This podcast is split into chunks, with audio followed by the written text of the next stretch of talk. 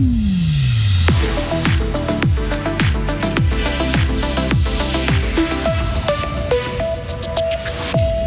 Gauthieron doit jouer simple pour gagner des points au championnat. C'est un attaquant qui le dit. Le droit du bail sera durci en Suisse. La gauche dénonce un coup de pouce au bailleur, ce que réfute la droite.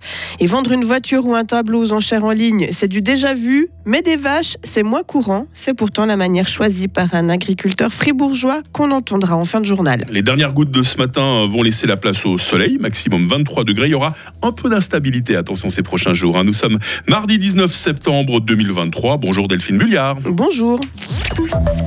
Et c'est une grosse semaine qui débute hein, pour euh, Fribourg-Gotteron. Les, les, Dragons vont disputer trois matchs comme la semaine passée.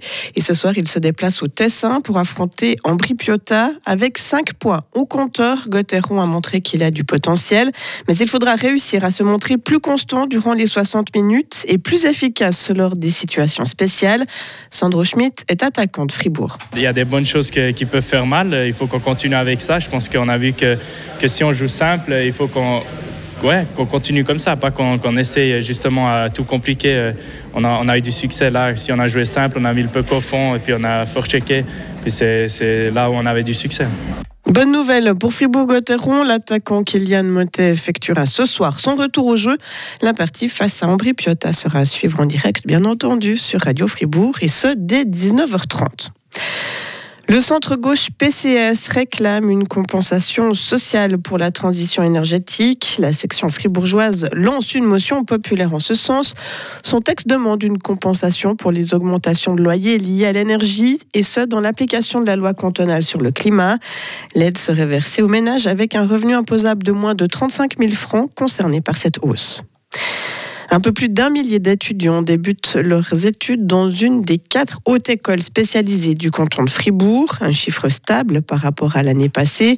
Si le nombre de nouveaux étudiants en soins infirmiers et à la haute école d'ingénieurs et d'architectes est en hausse, celui des étudiants germanophones est en baisse du côté de la haute école de gestion. Son cursus à plein temps ne peut donc pas débuter cet automne. Les sous-locations seront plus strictement encadrées. Le Parlement veut durcir le droit du bail. Le Conseil des États a accepté hier soir quatre projets qui donnent davantage de marge de manœuvre aux propriétaires immobiliers. La signature électronique sera plus largement utilisée et les résiliations pour le besoin du bailleur seront simplifiées. L'idée est d'alléger des procédures parfois longues et complexes. Le sénateur libéral radical neuchâtelois Philippe Bauer. Ça va améliorer les droits des bailleurs, peut-être. Dans un contrat, forcément, on a ben, des locataires, on a des bailleurs, et puis actuellement, le balancier était parti très fort du côté des locataires. Aujourd'hui, le Conseil des États a essayé de le remettre un peu plus au milieu, notamment avec euh, la possibilité de pouvoir utiliser une signature électronique sur des avis de hausse de loyer ou sur des avis de résiliation de bail. Ce durcissement du droit du bail a été adopté par les deux chambres. L'Association suisse des locataires a déjà annoncé son intention de lancer des référendums. L'Ukraine a repris deux, villages près de Bakhmut dans l'ouest du pays. Elle affirme avoir percé la ligne de défense sur le front oriental. Engagée depuis début juin dans une difficile contre-offensive face aux lignes russes, les forces ukrainiennes ont accentué leur pression ces deux dernières semaines. Et puis Kiev va recevoir un nouveau paquet d'aide de la part de l'Allemagne. Berlin va libérer 400 millions d'euros, essentiellement pour un soutien militaire, mais n'a pas encore tranché sur la livraison de missiles de longue portée réclamés avec L'Allemagne a jusqu'à présent temporisé sur la demande de Kiev, craignant aussi que les missiles n'atteignent le territoire russe et n'aggravent ainsi le conflit. Et puis ce n'est pas un objet de seconde main ou une rareté qu'ils vont acheter sur Internet, Delphine, mais des vaches. Oui, Jean-Marc Moena, agriculteur à Huisternance devant Romont, va bientôt partir à la retraite. À 63 ans, il a décidé de vendre 98 vaches, soit une grande partie de ses animaux.